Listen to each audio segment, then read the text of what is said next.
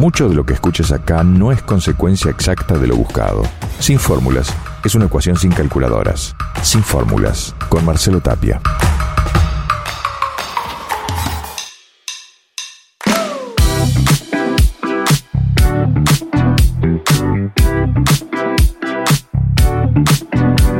¿Qué tal amigos? Bienvenidos a un nuevo Sin Fórmulas. Hoy vamos a hablar de publicidad y vamos a hablar de espiritualidad. ¿Qué? Dirán ustedes. ¿Qué? Publicidad y espiritualidad, dos cosas, son dos episodios diferentes, no, es todo en uno. Vamos a hablar con Maximiliano Canter, con Maxi Canter, con el místico urbano. Una carrera muy amplia en la publicidad hasta el día de hoy. Muchas de las cosas que vemos y escuchamos en algunos medios de la ciudad, de los más grandes, están producidas por Maxi Canter.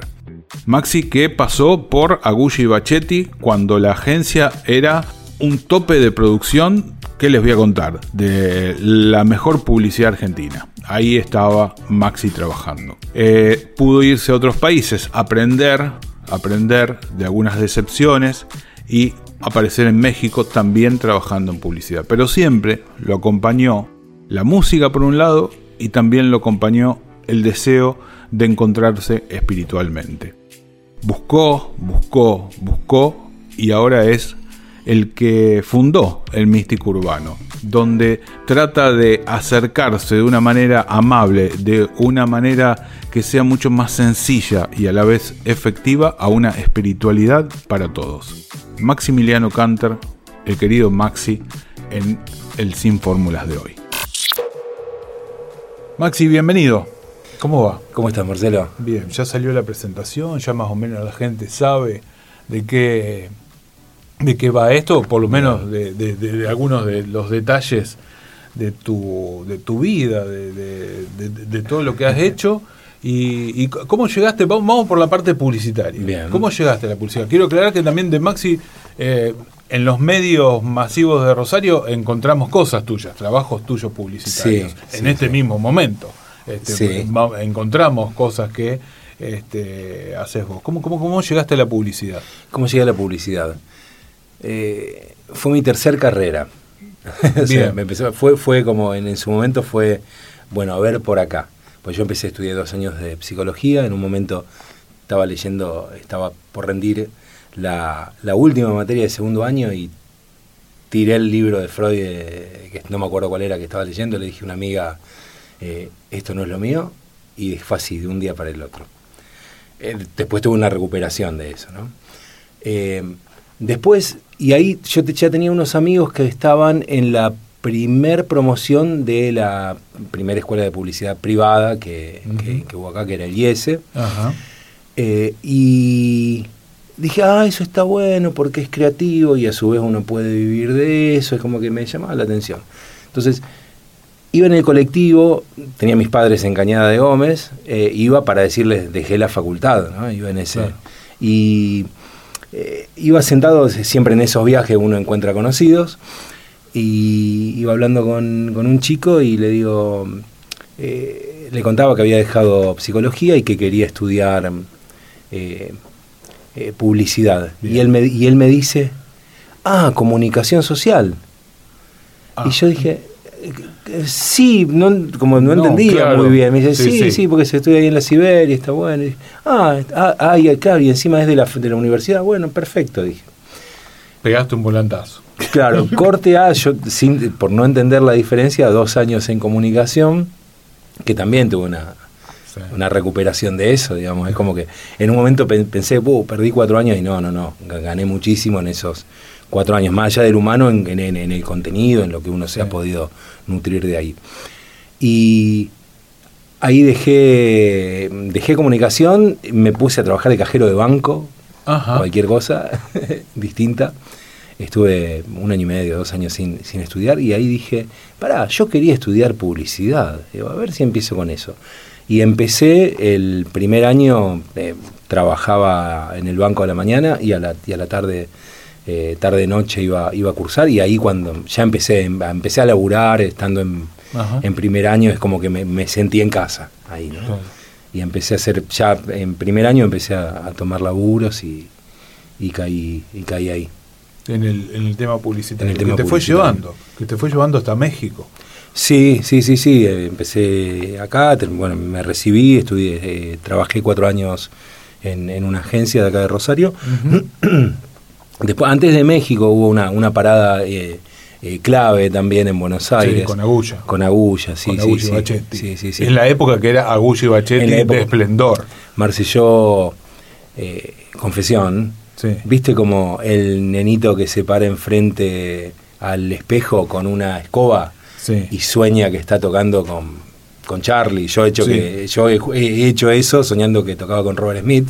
Eh, eh, yo con un amigo con el que estudiábamos y trabajábamos, jugábamos a que estábamos recibiendo premios con, con y Bachetti, que éramos los cuatro, digamos. Eh, de alguna manera, de, alguna manera no, digamos, directamente eso se materializó y fue como una. Yo estando ahí, eh, con, con, con, quien era mi dupla, yo le decía, hey Dante, estamos en Agulla, boludo. no lo podíamos, hasta el último momento no lo pude creer. Porque sí, realmente era, era la catedral de la, de la publicidad. A, nivel mundial, digamos, era en ese momento era una de las cinco agencias más grosas del mundo. Y que aparte entrar a Agulla, eh, no entrar a trabajar, entrar a la agencia, me pasó porque estaba en, otra cosa de la publicidad, eh, era impactante. Sí, sí, bueno, eso de catedral tiene mucho que ver. claro, vos entrabas y decías, uh, esto es otra cosa, acá pasan, acá están pasando cosas. Sí, sí, sí, aparte, bueno, era eh, tenía que ver eh, con, con, el momento del país de ese momento, ¿no? Era, era, era la agencia de, no por alineación política, pero era la agencia del menemismo en todo su esplendor.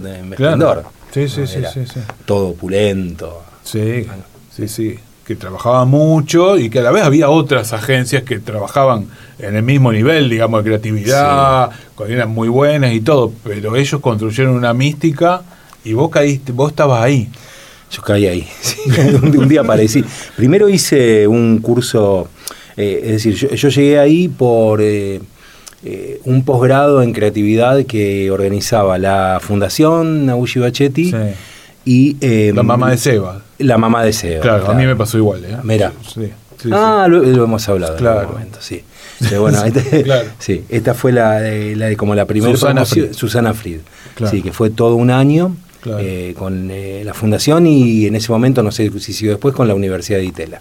Era en conjunto, de hecho se cursaba un poco en la agencia, un poco en la, en la universidad. Y el último trabajo, eh, uno de los últimos trabajos era convencerlo a Carlos Bachetti de que te tome para hacer un training en la agencia. Y nos daban para hablar por teléfono. Estábamos en la, eh, estábamos en la agencia, ¿sí? Eh, y cada uno tenía dos minutos para convencerlo por teléfono. Eh, la clase era con, con Santiago Chomón, también un creativo que después tuvo, creo que está en México ah, todavía. claro que conocimos Maxi, es Maxi Anselmi. Sí, perdón, Wilhelm. Seba Willem, Seba Willem y Max Anselmi, que era esa dupla Exacto, tan famosa. La, dupla. La, mamá de Seba, perdón, era la que hacía esos cursos. Y el training es como un entrenamiento, una... Claro, ese es entrar a trabajar eh, tres meses supuestamente para, para aprender. Claro, y lo que pasa es que yo en esa, primera charla estaba re nervioso y dije, no voy a ir por el camino de, de convencerlo por qué me tiene que tomar voy a ofrecerle que poner una franquicia en Rosario. Una charla malísima, eh, re nervioso, eh, no, convenció a nadie. Y en realidad, cuando terminé, eh, todos estuvimos nerviosos. Éramos, bueno, éramos 60 en el curso, en ese momento habremos quedado ya sobre el final unos 30. Carlos dice, chicos, la verdad, no estuvieron bien, nada, ni ninguno me convenció. quizás le eh, fue el pánico escénico. Eh, empecemos de nuevo, vámonos, eh, mándenme algo. Yo me volví esa noche, porque yo iba todos los jueves, me volví en el bondi, tomaba aparte las clases empezaban a las, creo que a las 10 de la noche o 9 y media y terminaban a las 2 de la mañana, 2 y media. A veces perdía el último bondi y me tenía que venir a las 6, 7 de la mañana. Pero ese día lo enganché al último y venía pensando, no voy, no voy a darle una argumentación común para que me tome. Y digo, ¿qué hago? Digo, le, voy a mandar una serenata. Así que ahí mismo en el bondi le, escribí un bolero a Bachetti que se llamaba Tómame. No lo puedo encontrar, no, no me quedó registro de eso. Pero a los dos días em, con mi hermano, mi hermano músico, músico, Alexis, eh, se viene una noche a casa, le, pone música y lo grabamos. Él grabó con la viola y yo cantando. Lo metimos en un CD en ese momento. Y, y se lo voy a una, eh, a una encomienda y se lo mando. Y no sé, unos días después me llama Susana Fried, me dice, Maxi, ¿qué le mandaste a Carlos? Dice, que llamó a toda la agencia para que vaya a escuchar lo que le mandó el Rosarino. Así que es como que se ve que pegó el, bolero. Y a los pocos días me, llaman, dice, fui, ahí arreglamos y entré primero como un training y me terminé quedando un año y chirola. Ahí estaba. Y después salto. Y después cayó de la rúa. Claro. Y de los 120 que éramos en la agencia quedaron creo que 40, 50. Fue así, nada, el, fin de una época. Claro, sí, totalmente. Sí. Totalmente. ¿Y ahí te fuiste a México? Y ahí me fui a México. A seguir en la publicidad. Sí, sí, sí. O sea, en ese momento mi mundo era la totalmente la, publicidad. Y primero agarré, aprovechando todo esto que decimos de Agulla, digamos, al igual que todos los que salimos de ahí, eh, me escribió un mail que el subject era ex Agulla y Bachetti se ofrece. O sea, quería que, se lea de entrada, digamos. Claro. Y primero empecé con España, estuve hablando con un, director, un director creativo que también eh, fue como un, de alguna manera un mentor. Yo siempre le iba mandando en mis trabajos y él me, y él me iba, me iba diciendo qué le parecían, que Tony Segarra de SCPF. animal. Sí, un animal. tremendo. Sí, pero aparte, viste, como con un perfil medio bajo, una cosa Sí, sí, sí, dan ganas de abrazarlo. Sí, sí, sí, sí. claro. Y me di, el primero que le mando es a él y, me decía que bueno, que se venía un momento medio raro en España, que si no, nada, bueno, no, no, no sé cómo fue eso, pero viste que eh, allá con muchísimo menos eh, hay crisis en cualquier lugar del mundo que no sea Argentina, digamos, que para nosotros no, pero no está lloviendo, está garuando. No, es una tormenta, dice, no, pero hay una garúa nada más. Bueno, y eso. Así que seguí, agarré la base de Atlatina, eh, un sitio de, publicidad, que hay una la base de datos de, agencias eh, de Hispanoamérica. Y empecé primero con España, le mandé a todos los de España, no pasó nada digo, bueno, me voy a ver cerquita acá, Uruguay, Chile. En Chile casi, casi estuvimos muy cerca. Ahí sabes con quién, alguien que vos conocés, con quien yo había trabajado mucho en... Fue mi dupla al principio en Agulla, que es Juan Cruz Keller, el, hermano de, Santiago. Sí, sí. Sí, que laburamos mucho con él y estaba la oportunidad de irnos a, a Chile, a creo que era FSB. Ajá. Bueno, claro, él termina en FSB después. Va, sí, claro, claro, claro, Pero en ese momento y también por los contactos que él tenía por, eh, por eh, a, través de Santiago y por haber trabajado con él él también, eh, había un creativo chileno, no, sí creo que era chileno, sí, eh, Daslav Maslov, me acuerdo del nombre también. Eh, y estuvimos a punto de ir ahí, ya habíamos negociado y todo, y, pero se cayó eh, porque no entró la cuenta que tenía que entrar. Bueno, el tema que así, eh, agarraba, mandaba lotes de agencias por país. Hasta que cuando mandó a México, de una agencia de Guadalajara, Vértice, que yo no la conocía en ese momento, pero veía que era una agencia del interior, que manejaba cuentas grandes, tenía la cuenta de Honda, Autos y Motos, tenía LG, pero tenía, eh, rarísimo, que es eh, shampoo LG. Ah, ¿Viste? Los coreanos hacen, hacen otras cosas que por ahí acá no llegan. Y me contesta, dice, che, bien, escúchame, ¿cuándo te puedo llamar? O che, bien, no. Sí, güey. Sí, sí. ¿Cuándo te puedo marcar? Y me llama y fue una cosa así como en una semana estaba aterrizando en, Distrito Federal, en perdón, en Guadalajara. Y ahí, ahí, ahí llegué a México. Claro. Estuve casi un año ahí en Vértice. No salieron las cosas como, como esperaba, a nivel creativo, de, las posibilidades. Yo venía muy cebado de estar en Agulla, digamos, de, donde la creatividad eh, reinaba, caer en agencias en donde eh, el peso está más en cuentas, en atención al cliente, fue, fue un golpe también. para mí venía muy engolosinado con eso. Porque en Agulla era todo sí, todo lo que decía. Era, era, todo sí, y era lo que nosotros queríamos, o sea, necesitábamos más tiempo, era más tiempo. Eh, era, eh, era Disney, era Disney Agulla. Eh, y ahí fue que un, compañero, un, colombiano, que es uno de mis, grandes amigos de la vida, John Jairo Núñez García, que trabajábamos juntos, inclusive compartíamos oficina, me dice, mire, Canter, dice, están en, en Z, están buscando gente. ¿Qué es Z? Z, dice, la agencia de Alejandro González Iñárritu. Y ahí me pongo a buscar y no la conocía yo. Eh, mandemos, dale, mandemos. ¿Mandamos juntos? No, mandemos por separado. Él al final no mandó, yo mandé. Terminé en, Distrito Federal. Y ahí fue también, digamos, mi, mayor parte del tiempo en México fue en Z, en la agencia de. Eh, en Distrito Federal, en la agencia de Iñárritu. Él por lo general no estaba, él estaba filmando. En ese momento estaba haciendo. Creo que estaba haciendo Babel. Ajá. Eh, pero hubo tres, cuatro proyectos que, con los que, en, los que bajó, digamos, para trabajar en proyectos para Coca, que eh, por cuestiones estratégicas de que eh, el tipo acá que se tenía Iñárritu en la reunión, claro, claro, sí. a ver, el, lo, más allá de todo esto que nos están contando, cuando yo decía de, hablar con vos, más allá de la amistad y del cariño que uno te tiene, ¿no?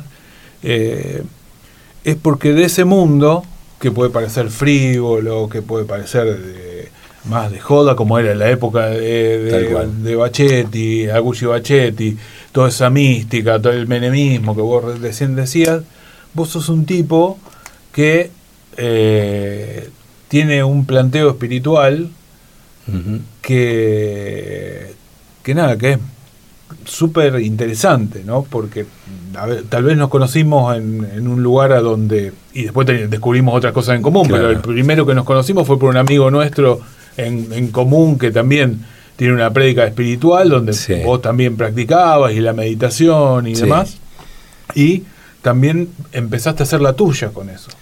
Y eso es lo interesante de, más allá de todo lo que nos estás contando, que está buenísimo, y más allá de lo que decía yo, que ahora en Rosario te va bien y que vemos cosas tuyas, y que la gente no sabe que son cosas tuyas, pero que sí la vemos en los medios, y qué sé yo, tenés un, un, planteo espiritual que es súper interesante.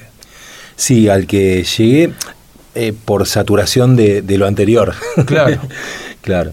Eh, que igual uno ve que hay pistas eh, en, lo personal que, que, ya, estaba abierto ese camino, pero eh, sí, yo empecé a meditar, que era 14, 15 años, estaba... fue un momento que estaba como muy saturado por, o sea, yo, o sea, la, parte linda de la creatividad es, sí, todo lindo, sale, ah", pero la otra es que estás laburando con la cabeza las 24 horas del día, o sea, y aparte de pensar en, en, el trabajo es la misma cabeza que usás para, para, para lo cotidiano, para los problemas eh, cotidianos, para, para, las situaciones de, la vida eh, en general. Y en un momento dije, no, no, no, no, yo decía, no, no podía parar la cabeza. Y yo hablaba con amigos y decía, eh, siento que los pensamientos son víboras, es como que en mi cabeza es un nido de víboras. Ah, mirá cómo te cambiamos el, Sí, sí, sí, sí, claro. la, energía de la charla. Eso también es la publicidad, claro. Y, wow, ¿cómo? Y dije, no, tengo que ver algo de meditación. Entonces busqué en Google eh, clase de meditación Rosario, ahí me salió eh, quien después fue mi maestro durante mucho tiempo.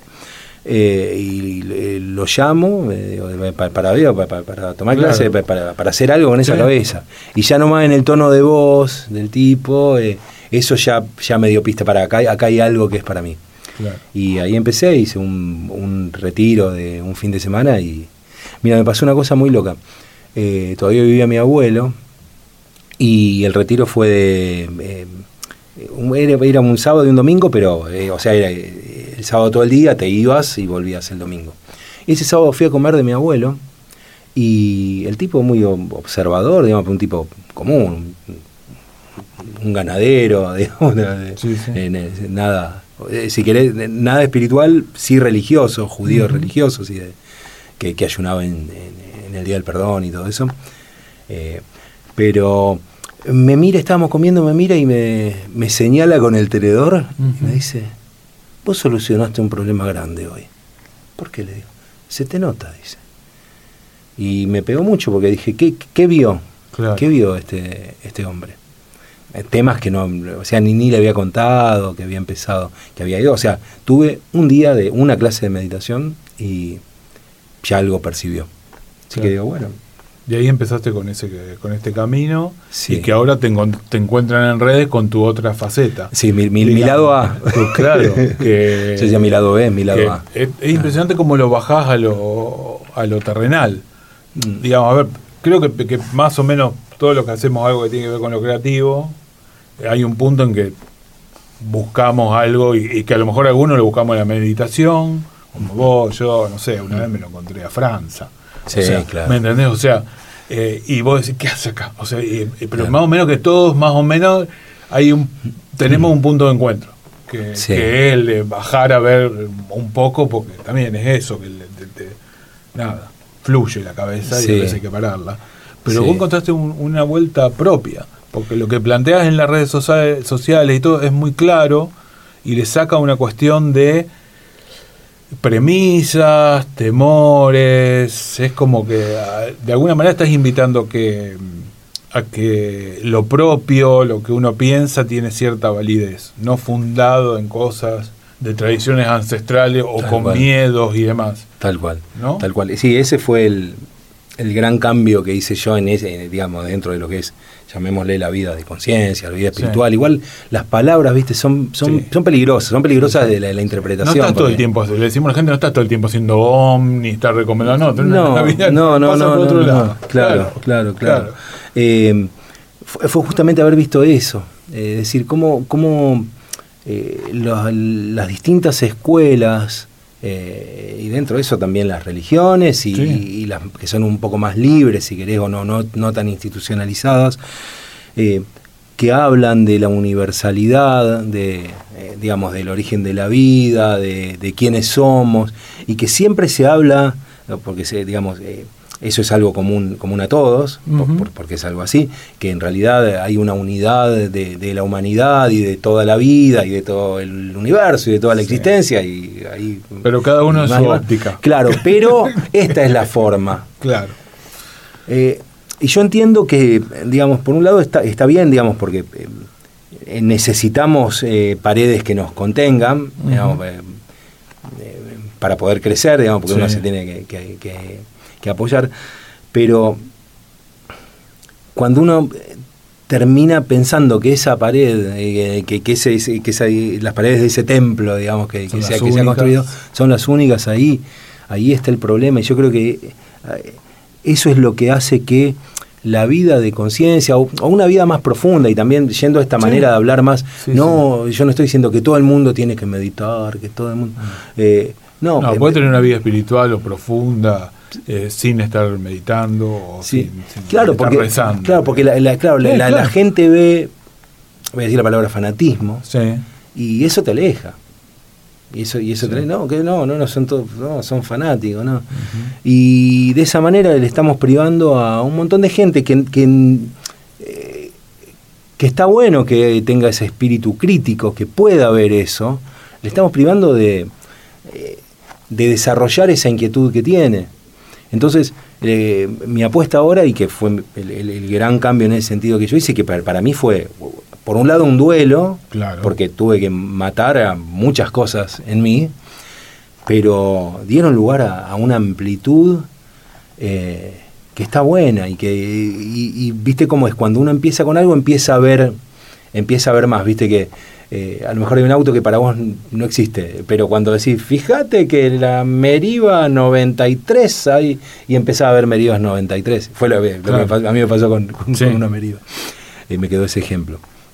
Eh, y me empiezo a ver que hay más gente que está buscando por ese lado, y más gente que lo está, que lo, que lo está entendiendo así, es como un desahogo, decir, hey, eh, hay, algo que yo como que yo digo eh, jodiendo es, hey, devuélvanos a Dios, a, todos, de, devuélvanos la profundidad de nuestra vida también a todos, porque fíjate, ya digo Dios y, ah, ah no Dios. Porque se toma como lo solemne. Claro, claro. Y no es así, yo también coincido que no, es así, es algo más, más cercano. Pero no, no, no puede estar lejos, si es la vida. Claro. ¿Cómo va a estar lejos? Eh, y, cómo, cómo, cómo, tiene que tener tanto, por qué tendría que tener tantos manuales? Es, simple. Y, eh, hay, un, maestro que decía, eh, la vida espiritual es simple, lo que es difícil es ser simple. ¿no? Entonces, eh, parece que necesitábamos como enredarnos un poco en eso, ¿no? Y hacer, no, y necesito tener, no, yo entonces tengo que dejar de hacer esto y empezar a hacer esto, y la meditación a las 5 de la mañana, porque es Brahma Muhurta, pero los hindúes, en, los hebreos también hablan de, esa hora. Eh, por algo será, evidentemente, pero si no podés levantarte a las 5 de la mañana, porque tu rutina de vida no te deja, y tenés que meditar. A eso claro, te sentás a meditar 5 minutos a las 11 de la mañana, sin culpa.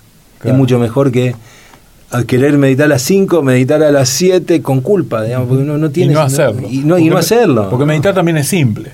Meditar es simple. Es re simple, no tiene. y vos no dejaste de hacer tu trabajo de publicitario. No, no, no. Al contrario, te sirve esto. Totalmente, totalmente. Y, lo bueno fue cuando pude eh, unir y, entender esa unión y darme cuenta, por ejemplo, que vamos en, el tiempo para atrás, eh, a Ushi Bachetti, eh, yo de alguna manera siento que fueron mis primeros maestros espirituales. ¿Por qué? Digamos, sin saberlo, digamos, ellos desde otro lugar. Ellos diciendo la premisa de la agencia y por qué toda la, publicidad que hacía la agencia en ese momento conectaba con la gente. O sea, recordamos eh, eran todas las campañas de Telecom, la llama que llama, todas las campañas de Renault, de Quilmes, eh, todas las que la gente contaba en esa época era, tenían que ver con eso. Y había cosas de humor y había cosas muy profundas también.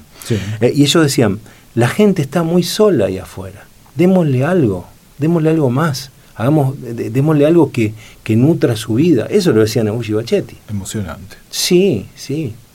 Y después tener dentro de esos joyitas, eh, por ejemplo, una vez hubo una campaña que no se vio tanto porque la levantaron, eh, que era una campaña de Clio, no la del diablo, porque esa fue la que más se vio, sino la, de Cristo. Ah, eran tres spots de Cristo. Y en un momento eh, había uno de los spots que iba Cristo en su, en su Clio. por la Villa 31 y había una chica que evidentemente estaba vendiendo su cuerpo eh, Se puede ver en YouTube. Sí, sí, sí, sí, sí, Le dice, em, eh, ¿vamos a tu departamento o al mío? Le dice ella. No, dice, vamos a otro lado. Y la, la llevó a un parque. Dice, ¿cómo te llamas? Magdalena. Y se ponen a hablar y dice, ah, acá venía con mi, acá venía con, acá me traía mi abuelo cuando era chica, dice. Ah, mira, qué casualidad, le dice, como obviamente sabía de dónde estaba llegando. Y ella en un momento agarra, se, eh, se, se, se, mete en, el, en, un lago, en un río, no me acuerdo en qué era, capaz que era en Palermo, se, se, levanta así como en cámara lenta y dice, sí, pero mira cómo terminé, dice Magdalena. Y este, este Cristo, Cristo modelo 2003 le dice, bueno, si ya terminaste, quiere decir que puedes volver a empezar. Claro, uno diría una publicidad de un auto. Sí. Entonces hay, hay, mucha profundidad y se le puede dar mucho a la gente también desde ese lado. Es algo que yo me planteé también eh, más a partir de... Y, ya, eh, ya, ya, habiendo empezado mi camino de, búsqueda más formal dentro de la espiritualidad, cuando terminé con una agencia que fue la que tuve cuando volví de México a Rosario, que fue Home Rosario, que fue hasta el 2010 más o menos, y cuando empecé con Canter Lovertising, bueno, que también Lovertising que es lo que se eso, claro, fue decir, bueno, yo todo lo que hago eh, tiene que tener que ver con, tiene que darle algo más a la gente, por eso es eh, eh, marcas más humanas, el, concepto de la agencia, claro. tiene que ver con eso. Y, y, esta, esta práctica, bueno, nada, te trae los beneficios en, en la publicidad y demás, y después en tus relaciones, en, lo que no tiene que ver con lo laboral directamente, también esta simpleza se traslada. Sí, uno, uno lo tiene que aplicar digamos, sí, y es a donde... Que no quiere decir que no te enojes o que no te canses. No, no, no, pregúntale a mi mujer. bueno, mi mujer es mi, es mi, es mi, mi termómetro. Ella sabe, ella, sabe, eh, o sea, depende cómo reacciona ella, yo veo a dónde estoy, a dónde estoy yo. Porque hay veces, por ejemplo, en una época meditaba muchísimo con un mantra yo. Y había días que yo me sentía conectado y todo, y por ahí terminaba y decía, ¿por qué no seguís un poquito más? Porque está lindo escucharlo. Y otras veces empezaba y decía, no te podés ir a la pieza, no te o sea, como eh, nada, y porque, y porque yo no estaba, yo no estaba conectado. Pero más, más allá de esto sí es eh, uno lo ve en las relaciones y por eso también eh, esto de devuélvanos la espiritualidad a, la humanidad tiene que ver con que no es necesario estar en un monte, estar en una comunidad, porque ahí también tenés la posibilidad de perder, claro, ¿cómo no te vas a sentir en paz estando a los pies del Himalaya? Es imposible, es imposible, salvo un poco de hambre, pero cuando trascendés el hambre, claro. está. El tema es cuando, cuando bajás a la, a la ciudad. Entonces ahí es donde lo ves. Eh, eh Eckhart Tolle, eh, que es un, eh, divulgador de la espiritualidad, decir, muy... Yo compré su libro, que me parece fantástico haberlo comprado. Yo compré El Poder de la Hora en un supermercado. y, me, encanta lo verlo comprado. En claro, claro, porque es así. y, es muy muy accesible lo que dice y a la vez muy profundo. Tiene que ver con esto. ¿no? Y él dice, Eckhart Tolle dice, ¿querés saber cómo estás? Andate a vivir una o dos semanas en la casa de tus padres. A ver cómo está tu vida espiritual. A ver si te la bancás, una relación primordial Claro. Que, nos saca un montón de cosas, porque nos, lleva a, momentos, a lugares, a, cuestionamientos, a, a diferencias. A diferencias, sí, sí, eh, no me sale la palabra, a, reclamos. Claro. Entonces, ¿querés ver cómo está? Ahí está. Entonces, eh, sí está en, en, la relación, en la relación cotidiana está, está el tema. Eh, qué sé yo, yo, yo antes era un tipo que era muy de tocar bocina en la calle y todo eso, eh, así como calentón, cuando el semáforo se ponía en rojo, en verde y, no ah, avanzaba así. Se me han bajado un par de veces con, con el, no sé, con el clic, sí, sí, sí, con, la llave cruz, hasta que ahí paré, bueno, y bueno, tenía eso y Ahora me lo tomo distinto, igual también a veces se me sale la chaveta. Me pasó también estando en México, vi una, creo que era una Ford Toro, una camioneta así, digo, ah, papá, dice, no, para, que se... Nunca una camioneta grande en Guadalajara no se le toca bocina. Claro, claro, Se toca el claxon. Claro. Y bueno, pero eso también es una cosa de que cuando hablamos de vida espiritual que tiene que ver con que parece que te aparta de todo. ¿no? Y que las sensaciones, eh, los cambios de humor, eh, una discusión matrimonial, y no estoy diciendo pelea, sino lo normal también eh, tiene que estar como controlado, como, como que mm, si sos espiritual no podés tener todo eso, ¿no? Tiene que estar observado, claro. esa es la diferencia, porque está, porque si sentís si, si te viene el nervio, te viene el coso, está, existe. Concientizarlo. Claro, ser consciente. Eh, la reacción no va a ser la misma al hacerlo consciente. No, o a lo mejor al principio sí, pero también es la observación de la mente, porque si uno se pone a observar la mente, no sé, en el momento en que se te cruza uno cuando vos tenías el paso, vos escuchás en tu cabeza, son milésimas de segundo, escuchás, este hijo de pe que está, y lo escuchás y, y, lo, y, lo terminás diciendo. O sea, también lo podés escuchar y decidir. Eso es algo que da la meditación también. El, eh, la posibilidad de, ir escuchando esa voz que te va diciendo, porque también en un punto somos autómatas. Nosotros pensamos o creemos que decimos todo lo que, que, somos totalmente conscientes y muchas cosas son reflejos, en, un punto somos, somos robots de, de reacciones que vienen, eh, pero ¿por qué se dice que uno a veces grita parecido al padre? Eh, ¿Viste? A, mí, a mí me pasa. A mí me pasa. yo yo cuando, cuando me enojo grito igual a mi viejo y las primeras veces con mi mujer nos cagamos de risa al final. Porque era, oh, eso es tu viejo. y sí, eso que es, que son reacciones aprendidas y, no son propias. Es de mi viejo esa. Claro. E, ese, esa... El chiste es encontrar lo propio. Eh, claro, claro. Pero hay que buscarlo, hay que ejercitarlo. Sí, y, hay que ver si a lo mejor se elige y después no, no es ese. Sí, y también aceptarlo. Y también hablar mucho. Hablar mucho. Y, tiene que ver con esto de, de con el otro. Eh, eso yo me di cuenta con, una vez con mi mujer. Una vez estábamos enojados porque habíamos invitado a alguien a comer y ella no quería que vaya. Y, yo, y hablábamos y ella estaba enojada conmigo. Y nos pusimos a hablar. Y nos pusimos a hablar. Y nos pusimos, ¿viste? Y cuando parecía que terminaba, no, pero ¿qué es lo que vos sentís con esto? No, pero es que yo, bueno, me no, pero sí te escucho, si esto acá, pero no, pero esto. Hasta que en un momento, después de, mucho tiempo de charla, eh, le digo, lo que pasa es que vos no la aguantás a ella, a la chica de esa pareja y me mira y como que se, se desarmó. Se, se, se soltó la armadura, se le se, se desintegró. Y pero yo le digo, a mí también me pasa. Y fue en serio, dice. Sí. Vos fijate que en realidad algo que quizá ella ni siquiera eh, o no me lo quería decir o ni siquiera lo sabía porque era muy inconsciente, que era el, conflicto ahí, terminaba creando un conflicto entre, entre mi mujer y yo. Y en realidad era con otra persona que en realidad ninguno de los dos la aguantábamos. Eh, y hablar, a partir de ahí es instauré el diálogo en, en, en, todo conflicto, digamos. Igual hay que, hay que, hay que querer, hay que estar preparado, o sea, hay que estar preparado, hay que tener ganas, porque a veces es agotador. Pero es la manera de desenredar todo conflicto. Si hablaran los presidentes, sería distinto. sería distinto. Si hablaran, eh, toda rivalidad desaparece porque y ahí, ahí está la espiritualidad. Que espiritualidad que no tiene edad, o sea, cualquiera puede empezar a practicar, si hay que usar una palabra, eh, en la edad que, le toque. Sí. Porque a lo mejor nunca tuvo la inquietud y tiene 65 70 años, o tiene 18, o tiene 40 o 50, y ahí va. Totalmente, totalmente. va cuando vos decidís o cuando vos lo sentís.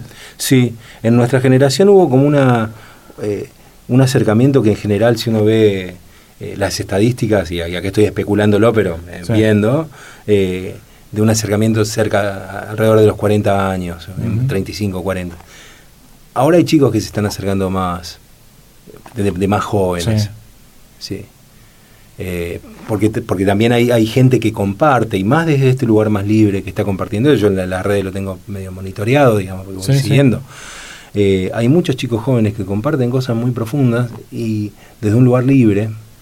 Siempre vuelvo a eso, el lugar libre, porque también está el otro, eh, el que busca la seguridad de un de algo institucionalizado, de una cosa ahí. Bueno, pero el chiste es que crezca lo otro. Que, que, crezca la libertad. Y así lo comunicás, porque cuando se ve las producciones que haces en video y demás, tienen un, una simpleza este, y una cuestión directa así al hueso. Sí, sí, sí. Fíjate que en, bueno, en TikTok, que es donde, donde estoy más activo, o por lo menos donde, donde más se mueve, eh, ayudado por el algoritmo de TikTok. Em, que bueno, todas las cuentas Místico Urbano, eh, eh, que es Místico Urbano, Maximiliano Cantar Meditación, está en TikTok, Instagram, Facebook, YouTube y hasta ahí por ahora. un video que de hace un par de meses que... Es muy bueno el nombre, perdón. Místico Urbano es muy uh, bueno. Le di un montón de vueltas, pero... Claro Después lo abandoné, fui por otro lado y volví a ese, ¿no? Porque es, porque es, eso. Sí. sí. Eh, que tiene que ver con místico, eh, místico de la normalidad, místico de, de jean y zapatilla. En el bondi. En el místico del bondi, claro. claro. bueno, eh, justamente uno de los videos que más viralizó es un video que empieza el camino es hacia adentro, y dice el camino es hacia adentro, no importa el saumerio, no importa cuál es el mantra, no importa, no, importa ni siquiera de dónde viene tu maestro, porque el cambio lo tenés que hacer vos. Ah, lo resumí. Sí, sí, sí. Eh, es buenísimo. Sí, justamente no importa si en la cola del banco, en la fila del banco, digamos, está ahí. Eh, es, estar en contacto con. Estar en contacto con, con, Creo que te con la un vida. mensaje, como lo viese, me parece. sí, sí, sí, sí, sí, sí, sí, sí. Porque, claro, bueno, toda esa cuestión de la formación publicitaria que hablábamos al principio tiene esa consecuencia ahora. Tal cual. Porque sabes comunicarlo, sabes decirlo directamente y le sirve a un montón de gente. Sí, sí, sí. Tal cual. Sirve un montón de gente. Y ahí donde digo que sin, se, interpolan. Sin de venir, llamame, que te voy a enseñar. No, no. Estoy dando esto y después. Nada. Claro, claro, claro. Sí. Lo que sea. Sin el call to action. Sí. Al final. Qué, qué groso, ¿no? O sea, podemos, podemos hacer que este, cualquier tarea, que vos hayas sido publicitario, sos, publicitario, es una casualidad, esto aplica para cualquier profesión, o sea, el camino espiritual o el camino de la búsqueda de, cierta tranquilidad espiritual, este, va para cualquiera. Va para cualquiera. Totalmente, porque para es patrimonio de, bondi, o para, para, el publicitario, para el médico, para quien sea. Sí, sí, sí, sí, sí es, de todos, es de, es de todos devuélvanos la vida profunda, instituciones. Claro. Eh, tomémosla, ni siquiera devuélvanla, tomémosla porque está ahí, porque está acá, porque es, eso. Eh, pasa que estamos muy distraídos también. estamos muy, muy, distraídos. Eh, eh, no, sabemos, nos cuesta mucho mirar para adentro. ¿Por qué? Porque nos asusta. Pues, eh, y, ese es un punto también a trascender. Yo le decía el un amigo, el scroll es para adentro. Claro. ¿Me entendés? Claro. el scroll es pasar la pantalla, o sea, bueno, el scroll tiene que ser para adentro. Claro, claro, claro. Bueno, ahí, ahí me, recordaste que, va un tema más muy concreto. Hay una charla TED, una, una TEDx de Río de la Plata, no me acuerdo quién era el, orador, que mm, hablaba de la depresión y hablaba de la depresión como un llamado a la profundidad. Claro, nosotros dicen, alguien está deprimido, y digo, está deprimido, no, listo, no, ansiolítico, ah, bueno, bueno, no, no, no, no sé qué, qué, droga se dé, eh, o terapia, salir de ahí. Y en realidad, lo que este hombre, porque lo vivió, porque fue bajando, fue yendo hacia, hacia adentro, eh, y hasta que en realidad de alguna manera se encontró a sí mismo que se estaba llamando.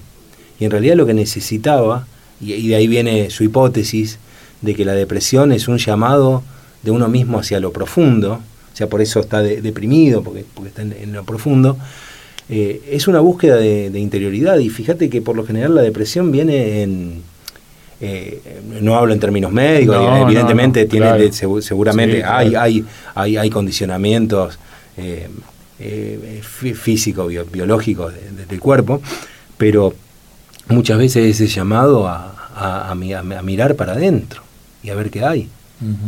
Y, ahí como todo, fíjate que todo la depresión, eh, a mí siempre, me, vos me ves, siempre, siempre colores oscuros, siempre de negro, y eso fue algo que en ámbitos de, la meditación y el yoga me decían, no, porque acá se entra todo. Yo había un lugar que si quería ir a dar clases tenía que vestirme de blanco porque todos se, vestían de blanco para la energía, ta, ta, ta, ta, ta.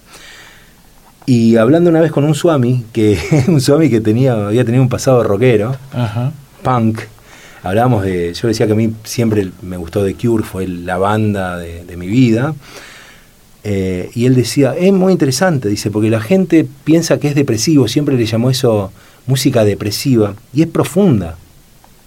O sea, y, es lo mismo, volvemos a lo mismo.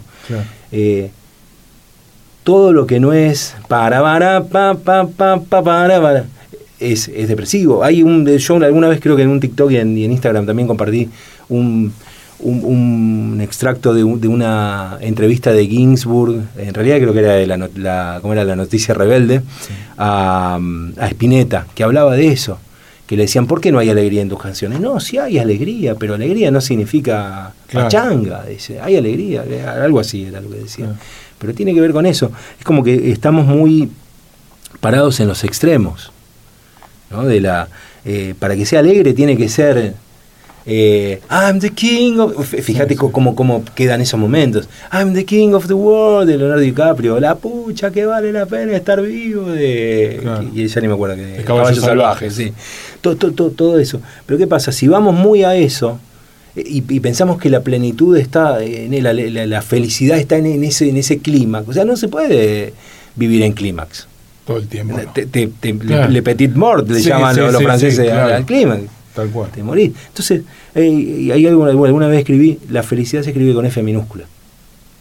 Felicidad se escribe con F minúscula. Entonces hay que eh, buscar, es fácil de encontrar si, si lo mirás de eh, cada momento, no tan lejos. No tan lejos. ¿no? ¿Te, te acordás de Mario Sánchez? Que decía, los pajaritos, las flores.